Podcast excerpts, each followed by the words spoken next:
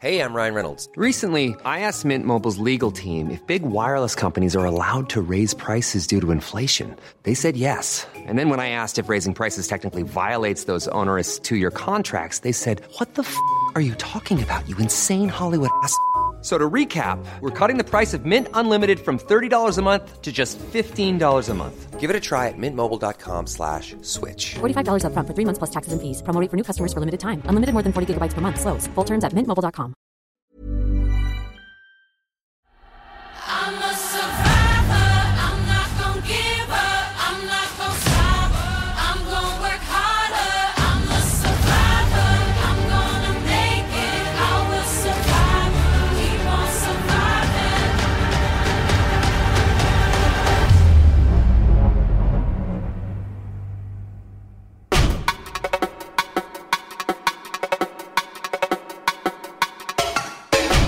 son visage dans les cortèges parisiens des manifestations contre la réforme des retraites.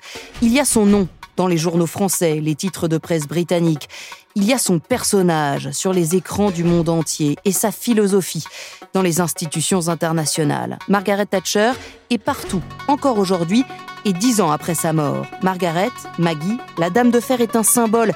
Mais de quoi Pour qui Ennemi social, modèle du capitalisme sauvage, apôtre de l'ultralibéralisme pour les uns, elle est une femme courageuse, une femme inspirante, une première ministre infatigable pour les autres. Margaret Thatcher, une femme qui a fait prendre au Royaume-Uni un virage, un tournant, emprunté aussi par de nombreux hommes politiques un peu plus tard, de nombreux pays, de nombreuses institutions financières. Margaret Thatcher, une femme qui a marqué l'histoire, une guerrière de la politique, une révolutionnaire de l'économie, la première première ministre du Royaume-Uni.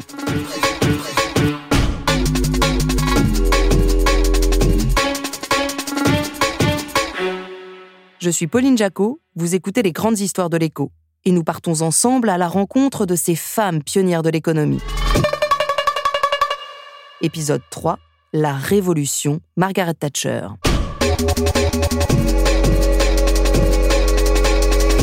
Première partie, la naissance de la Dame de Fer.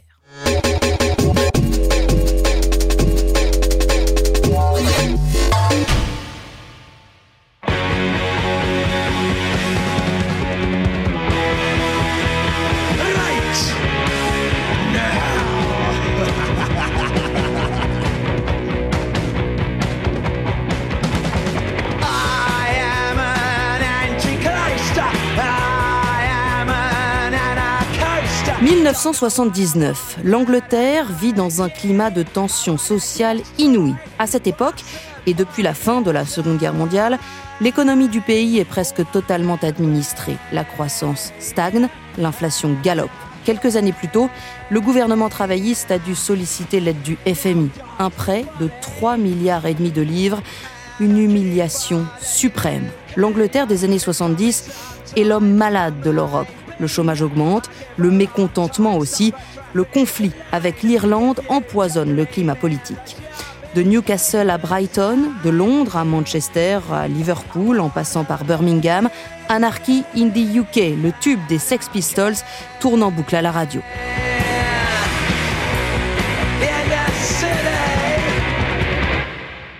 Lorsque Margaret Thatcher est élue en 1979, c'est un épisode qu'on appelle l'hiver du mécontentement, c'est-à-dire des grèves massives, le pays paralysé. Jean-Louis Thierriot est auteur de la biographie de Margaret Thatcher, de l'épicerie à la Chambre des Lords. Les syndicalistes, notamment des mines et de l'électricité, qui euh, causent des coupures de courant, les villes plongées dans le noir, les ordures qui ne sont pas vidées à Londres. Euh, une image, c'est un détail, mais qui en dit long, les salariés des morgues qui se mettent en grève, donc les cadavres qui s'entassent. Enfin, une situation inouïe. Et donc, elle, elle se fait élire sur une promesse de réforme radicale, sur une promesse de libéralisation et sur une promesse de remise en ordre. Et c'est comme ça, face à la crise politique, que le Parlement de Westminster est dissous et qu'elle est élue Premier ministre. 1979, Margaret Thatcher est à la tête du gouvernement du Royaume-Uni. Elle, la petite Maggie, la fille d'épicier qui a grandi en plein cœur des Midlands. Elle, qui a réussi à étudier à Oxford, à se hisser au niveau des élites britanniques, à s'asseoir à leur table et à s'inviter à leur soirée. Elle, qui devient à la force du poignet députée conservatrice à la Chambre des communes, puis qui finit par prendre en 1975 la direction du parti. Margaret Thatcher, qui est passée de l'ennui de la petite ville de Grantham à l'excitation de la capitale londonienne en misant sur sa valeur centrale et absolue, le travail. Vous connaissez la, grande théorie de Max Weber sur le protestantisme et l'essence du capitalisme.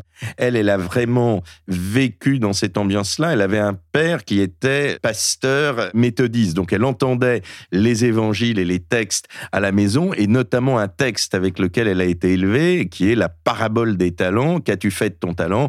C'est ce passage de l'évangile. Vous avez un riche propriétaire qui donne de l'argent à trois de ses euh, serviteurs sous forme de talent puisqu'à l'époque, talent, c'est à la fois une mesure d'argent et euh, le talent.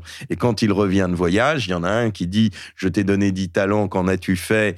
Et il les a fait croître. 20 talents, c'est formidable. L'autre, on lui en a donné 5, il y en a 10, euh, bon serviteur, c'est formidable. Puis le dernier, il dit J'ai eu peur, je l'ai caché, je te les rends. Et là, mauvais serviteur, je te chasse car celui qui n'aura pas fructifié ses talents, euh, non seulement ne gardera rien, mais je lui retirerai même ce qu'il a. Et c'est vraiment quelque chose qu'il a habité. Depuis sa prime enfance, on doit donner le meilleur des talents qu'on a reçus par la Providence. L'autre élément de son enfance qui a quand même très fortement joué, c'est que son père était épicier et elle raconte qu'elle voyait dans l'épicerie familiale toutes les boîtes avec les produits venant de l'Empire britannique, puisque c'est encore le temps de l'Empire britannique. Et elle expliquait que son attachement au libre-échange et au commerce international, c'était lié à cette floraison de produits venant du monde entier, atterrissant dans euh, la petite boutique de son père. Longtemps, Maggie n'a pu compter que sur sa volonté, ne pas avoir peur de faire cavalier seul.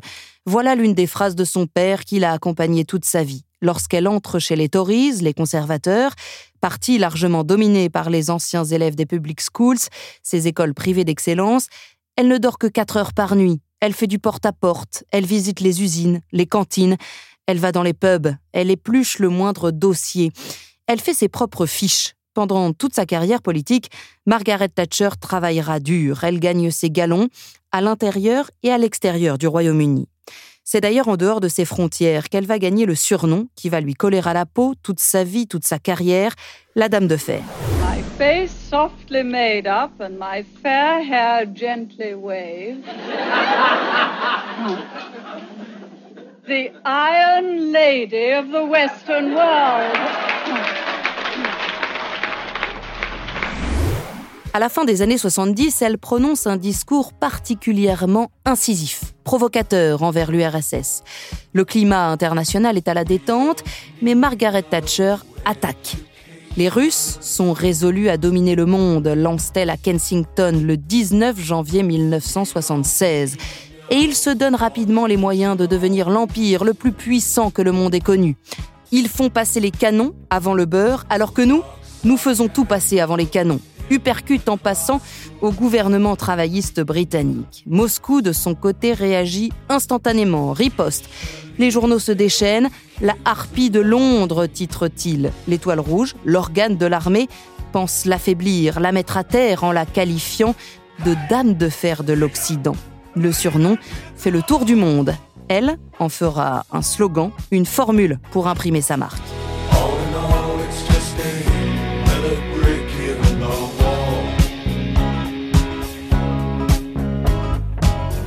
Elle a su saisir toutes les occasions qui se sont présentées à elle. Euh, C'est-à-dire que déjà, c'était une femme dans un monde qui était encore extrêmement sexiste. En tout cas, il n'y avait pas de femmes en politique ou pratiquement pas à, l'époque. Elle venait aussi d'un milieu qui était différent de l'establishment d'Oxbridge, qui était les gentilshommes britanniques qui connaissaient tellement le monde que finalement rien n'était si grave que ça. Il y avait une forme de nonchalance de l'establishment euh, euh, britannique. Elle, elle voulait à tout prix réussir et imposer ses idées. Et donc, elle a tenté tout pour arriver à obtenir l'investiture du parti euh, conservateur. Elle s'y est repris à trois fois. elle a saisi chacune de ses chances. Et puis le grand moment, c'est en 1975, quand elle constate l'échec de Heath, et alors que personne ne la donnait gagnante, elle part à la conquête du parti conservateur, mais là encore, en l'organisant comme une campagne militaire. Et d'ailleurs, en confiant à un ancien militaire le soin de piloter sa campagne, et ça lui a permis d'être élu à la surprise générale. Et en annonçant une rupture d'époque, c'est-à-dire le temps de ceux qui parlent, c'est fini, maintenant c'est le temps de ceux qui agissent. Et c'est cette phrase euh, bien connue disant, si vous voulez des paroles, faites appel à des hommes, si vous voulez des actes, faites appel à une femme.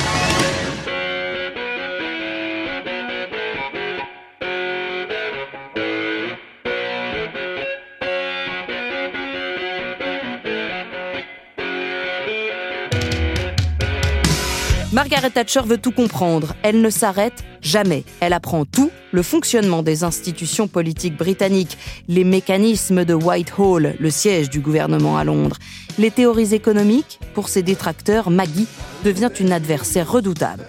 Ce qui était une intuition, elle l'a nourrie dans les think tanks, avec quelques personnes qui réfléchissaient beaucoup autour du Parti conservateur. Je pense à Kate Joseph en particulier, avec l'IEA, l'Institute for Economic Affairs, qui avait fait énormément de réflexions inspirées par l'école monétariste de Chicago. La pensée de Hayek, où elle a lu tous les livres de Hayek, un crayon à la main. Enfin, il faut bien comprendre que à chaque fois qu'elle avait un adversaire qui contredisait ses thèses, elle avait aussi le background intellectuel pour y répondre. Et ça, ça lui donne une force extraordinaire. Et euh, moi, je suis de ceux qui déplorent tous les jours la crise de la pensée dans le monde politique, où finalement le monde politique ne se cultive plus et ne réfléchit plus. Elle, elle avait fait le choix d'avoir cette culture-là. Et ça lui a donné une efficacité face aux conservateurs mous, qu'elle appelait les wets du parti conservateur, qui n'avaient jamais ouvert un livre, mais où seulement l'almanach du pérage et qui connaissaient les chiens de leur mode de chasse à cour, mais qui n'avaient jamais lu un livre d'économie. Dans sa lutte contre l'inflation, elle avait totalement repris les théories d'Hayek sur la masse monétaire et elle n'hésitait pas, dans les débats télévisés, à rentrer dans ces débats-là. Et visiblement, prendre les électeurs pour des idiots, c'est pas forcément une bonne idée parce qu'elle allait au fond, elle développait ses idées et ça marchait. Mais Margaret Thatcher se fatigue. Elle s'épuise dans des relations qui ressemblent souvent à des rapports de force. Ce n'est pas une femme à concession. Il y a le vrai, le faux, le bien, le mal. Et surtout, il y a sa manière de voir les choses. C'est une anecdote que m'avait racontée Yves Arnold, qui était euh, la première femme photographe de l'agence Magnum. Pierre de Gasquet est journaliste aux échos et ancien correspondant au Royaume-Uni. Une photographe très importante qui a photographié Marilyn Monroe et des leaders politiques comme Indira Gandhi ou, euh, ou Margaret Thatcher. Et effectivement, elle me racontait que Margaret Thatcher avait cette caractéristique de vouloir tout diriger elle-même. C'est très révélateur de son comportement. En fait, euh, à la différence, par exemple, d'Indira Gandhi, qui était assez euh, modeste, elle, elle voulait tout diriger. Et finalement, elle se révélait un sujet assez difficile à photographier parce que euh, elle ne se prêtait pas du tout à l'autorité du photographe. J'ai trouvé ça assez révélateur. Après, il est certain que Margaret Thatcher euh, avait son caractère. On le voit dans les films qui lui ont été consacrés, notamment La Dame de Fer de Philida Lloyd, dans lequel Meryl Streep euh, interprète Lady Thatcher et, et, qui est sorti en février 2012, qui est un film assez caractéristique et remarquable sur l'histoire de Margaret Thatcher. Histoire marquée par une prise de pouvoir. Le 3 mai 1979, Margaret Thatcher est nommée première ministre après une élection remportée par le Parti conservateur, dont la campagne est restée célèbre avec ses fameuses affiches au jeu de mots plus qu'explicite Labour is not working. Le Parti travailliste ne fonctionne pas. Et sa fameuse photo montrant une interminable file de chômeurs. It's been a wonderful campaign for May you. I just thank you very much. How do you feel at this moment? Very excited, very aware of the responsibilities. Her Majesty, the Queen, has asked me to form a new administration. Politiquement, le pays bascule. Cap à droite. 1979, Margaret Thatcher arrive aux affaires. Elle décide de mettre en place une grande partie de son programme, c'est-à-dire un vrai programme d'austérité budgétaire, et surtout d'arrêter ce qui était la politique traditionnelle britannique, qui était les subventions aux industries en déclin. Et donc, elle coupe les subventions à la métallurgie déclinante britannique, elle euh, coupe les subventions à une partie de l'industrie des houillères qui n'était plus rentable, et elle laisse tomber ce qu'elle appelle les canards boiteux en disant le rôle de l'État, ça n'est pas de subventionner à des canards boiteux.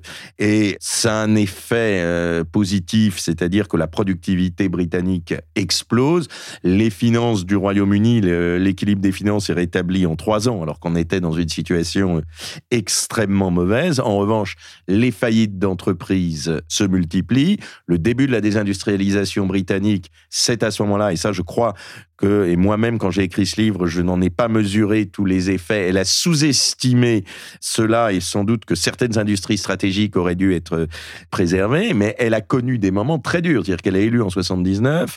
En 80, le chômage avait doublé au Royaume-Uni. Mouvement de rue. Un manifeste de plus de 300 économistes appelle à changer de politique. Les députés commencent à grogner et elle a cette euh, phrase au moment du congrès du parti où elle dit The ladies is not for turning, la dame de fer ne fera pas demi-tour, elle reste dans sa politique. Et effectivement, son analyse économiquement n'est pas infondée puisque euh, dès 84, toutes les courbes passent au vert, le chômage se réduit, les privatisations massives et euh, le Big Bang de la City qui dérégule tout fait un boom économique. Et donc c'est à partir de ce moment-là une croissance importante et un chômage qui décroît massivement et plus personne ne parle du Royaume-Uni comme l'homme malade de l'Europe. C'est vraiment une guerrière de la politique. hein. Euh, Le thatcherisme, euh, c'est plus d'ailleurs une méthode qu'une véritable euh, doctrine idéologique. C'est sa méthode de fermeté et aussi de pragmatisme. Et donc, euh, le côté positif, c'est qu'elle incarne le courage et la persévérance. Le, côté moins positif, c'est la dureté. Et on se souvient que dans les années 80, donc, où l'Irlande du Nord lutte contre la domination britannique euh, et où plusieurs membres de l'ARE euh, sont emprisonnés et entament une grève de la faim, elle se montre totalement inflexible.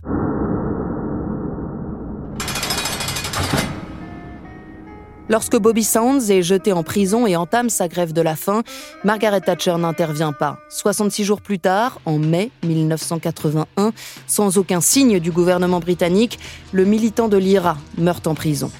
À des centaines de miles de Belfast, depuis le 10 Downing Street à Londres, la première ministre impose sa philosophie économique, son tempo.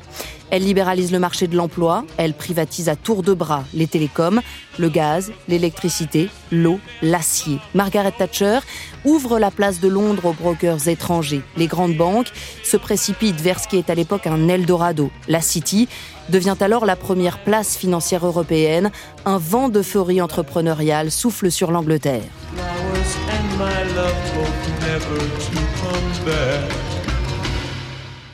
Elle a aussi inspiré des entrepreneurs, comme par exemple Richard Branson, le fondateur de Virgin, qui était, euh, malgré son style de vie assez non conformiste, euh, assez proche de Margaret Thatcher. Il y a des films et des photos euh, où on les voit ensemble sur euh, un hors-bord euh, sur la Tamise, où, ils sont euh, vraiment très proches. Et, et donc, euh, Margaret Thatcher a utilisé l'image de Branson, et Branson était très content d'être à ses côtés aussi à, à l'époque.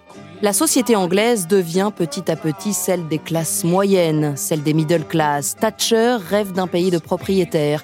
Mais à la fin des années 80, toute une partie de la population et du Royaume-Uni est à l'écart. Les villes du Nord, le pays de Galles, l'Écosse. Là, les usines ferment et les entreprises ne s'installent pas. Les anciennes cités minières du 19e siècle meurent à petit feu sans que la première ministre ne s'en émeuve.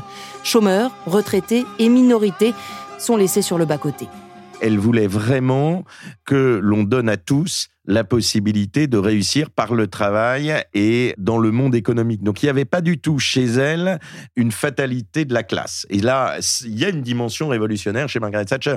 Dans la société britannique, qui est quand même restée probablement la dernière société aristocratique d'Europe, en tout cas qui l'était restée jusque dans les années 80-90, ça a été l'entrée dans les cercles de pouvoir de gens qui n'y seraient jamais rentrés. Quelqu'un qui avait fait fortune en partant de rien pouvait se retrouver sur sa liste pour être nommé à la Chambre des Lords. Auparavant, on nommait quelques ministres socialistes parce qu'on pouvait pas faire autrement, mais c'était tout. Elle, ça ne la gênait Absolument pas. Donc il y a une vraie révolution sociale, mais je dirais une révolution sociale à l'américaine. C'est-à-dire du moment que tu travailles et que tu as réussi, tu as le droit d'avoir euh, ta place à la table des puissants. Par contre, euh, l'égalité, la justice sociale au sens où on l'entend en France, c'était totalement étranger à ses convictions. Elle avait eu cette phrase à la fin de ses mandats où elle disait euh, Vous ne me reprochez pas d'avoir fait plus de pauvres, parce qu'il y en avait un peu plus, mais pas beaucoup plus. Vous me reprochez surtout de ne pas avoir fait moins de riches. Were rather the poor were poorer, provided the rich were less rich. That way you will never create the wealth for better social services as we have.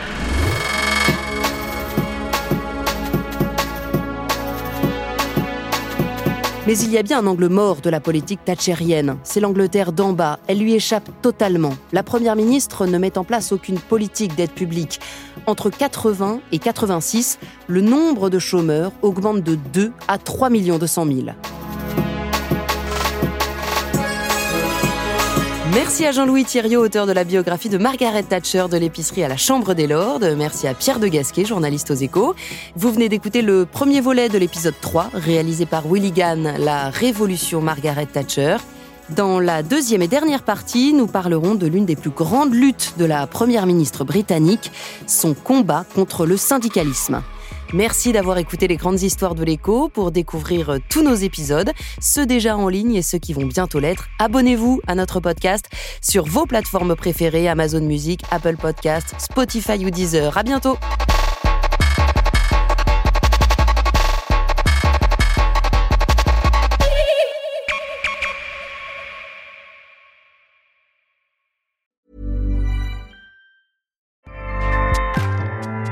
ACAST powers the world's best podcasts. Here's a show that we recommend. This is Roundabout Season 2, and we're back to share more stories from the road and the memories made along the way. We're talking rest stops. If we're stopping to get gas, you will be timed. you will be for sure. Misguided plans. I grew up in the city, so I have like, you know, a healthy fear of real extreme darkness. this was like wilderness. A lot of laughs. Y'all weird, but you, yeah, you, you were different. Like you were real different, bro. I can't really put my finger on it. And so much more. Just goes to show that unexpected things sometimes are the best when it comes to a road trip. Roundabout Season 2, presented by Nissan, is live now with new episodes rolling out every Thursday. Listen and subscribe wherever you get your podcasts.